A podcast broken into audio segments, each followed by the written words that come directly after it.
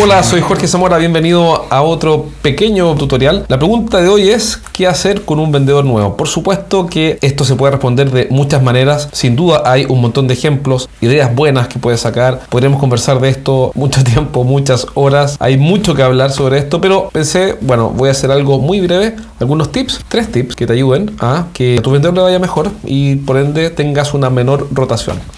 Antes de eso, déjame darte una idea. Contrata por actitud, por la motivación al logro y la determinación para triunfar que tienen las personas. Pero si yo fuera el encargado de la selección, lo que haría sería detectar ese rasgo. ¿Cómo hacerlo? Pregúntale a un psicólogo. Sin embargo, la historia habla por sí sola. Las personas que tienen motivación al logro siempre la han tenido. Las personas que quieren triunfar siempre lo han querido hacer. Por ende, mira la historia de esa persona y vas a tener una primera versión y después asesórate con un especialista para encontrar ese punto, la verdadera motivación al logro. ¿Por qué? Porque si, el vendedor no tiene motivación al logro, debería dedicarse a otras cosas como el cricket, golf, tenis, política y sobre todo podría ser un gran candidato al Congreso, pero no debería vender. Ideas, tres cosas que tienes que hacer una vez que ese vendedor entró.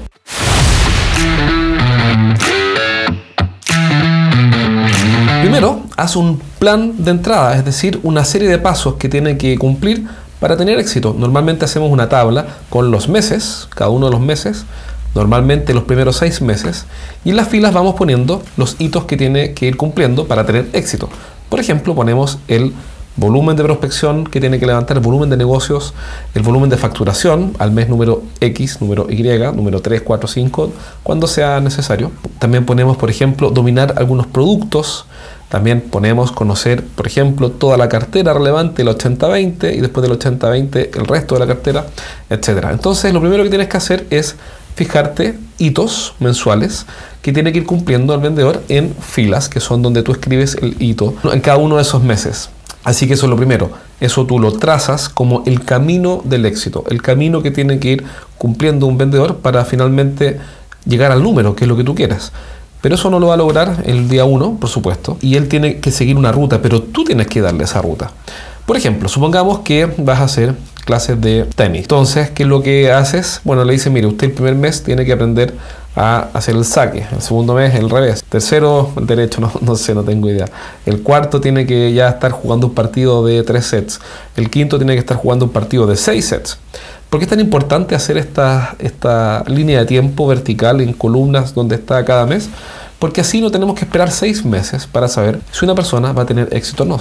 Ya lo podemos ver en el segundo o tercer mes como mucho, porque alguien que no cumple los hitos en los meses que corresponde no va a llegar al sexto mes con lo que necesitamos. Entonces puede sacarlo del equipo mucho antes. Vamos con el segundo tip. En ese camino hay que poner fechas de control. ¿Cómo se hace? Tú le dices al vendedor que le muestras el camino para que tenga éxito en estos, comillas, seis meses y le dices que el primer punto de control lo vamos a hacer el primer corte, la evaluación formal, objetiva de su desempeño, lo vamos a hacer al mes número 3, por ejemplo. Y que por ende, el mes número 3 va a saber si sigue adelante o no los, los siguientes tres meses. ¿De qué va a depender eso? De cómo vaya cumpliendo los hitos que tú ya le pusiste en este plan y que él está observando y que está aceptando. Por ende, hay que decirle, oye, tú permanece acá, depende de cómo ves cumpliendo esto, esto, esto y lo otro. Tercero, que es súper importante, no lo dejes solo. Normalmente, ¿qué es lo que ocurre? Que llega el vendedor, le dicen, ahí está el catálogo, esa es la página web, ahí está tu computador, este es el teléfono, éxito. Y eso no es hacer el trabajo. Hacer el trabajo es hacerse cargo de esta persona que llegó, que no tiene idea de cómo vender y tener éxito acá, y acompañarlo paso a paso.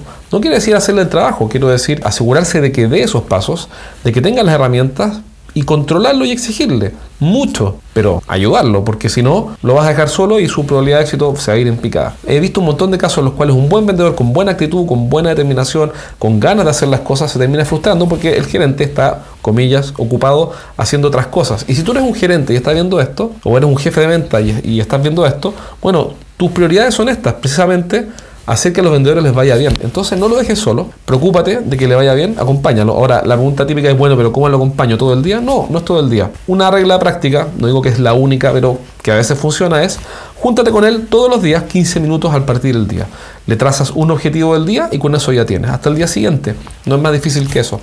Pero todos los días 15 minutos en la mañana temprano para dejar el día fijado con un gran objetivo y así vas a llevar súper cortito los controles y vas a poder ayudarlo que le vaya bien y no dejar estas lagunas de semanas o meses en las cuales el vendedor está solo. Y eso sin duda baja su probabilidad de éxito y perdemos gente buena, gente motivada, gente con mucha ganas de hacer las cosas bien, pero que en fin, les va mal porque el que tenía que preocuparse de ellos y liderar el proceso estaba ocupado haciendo otras cosas que no debería hacer porque tu trabajo es precisamente este.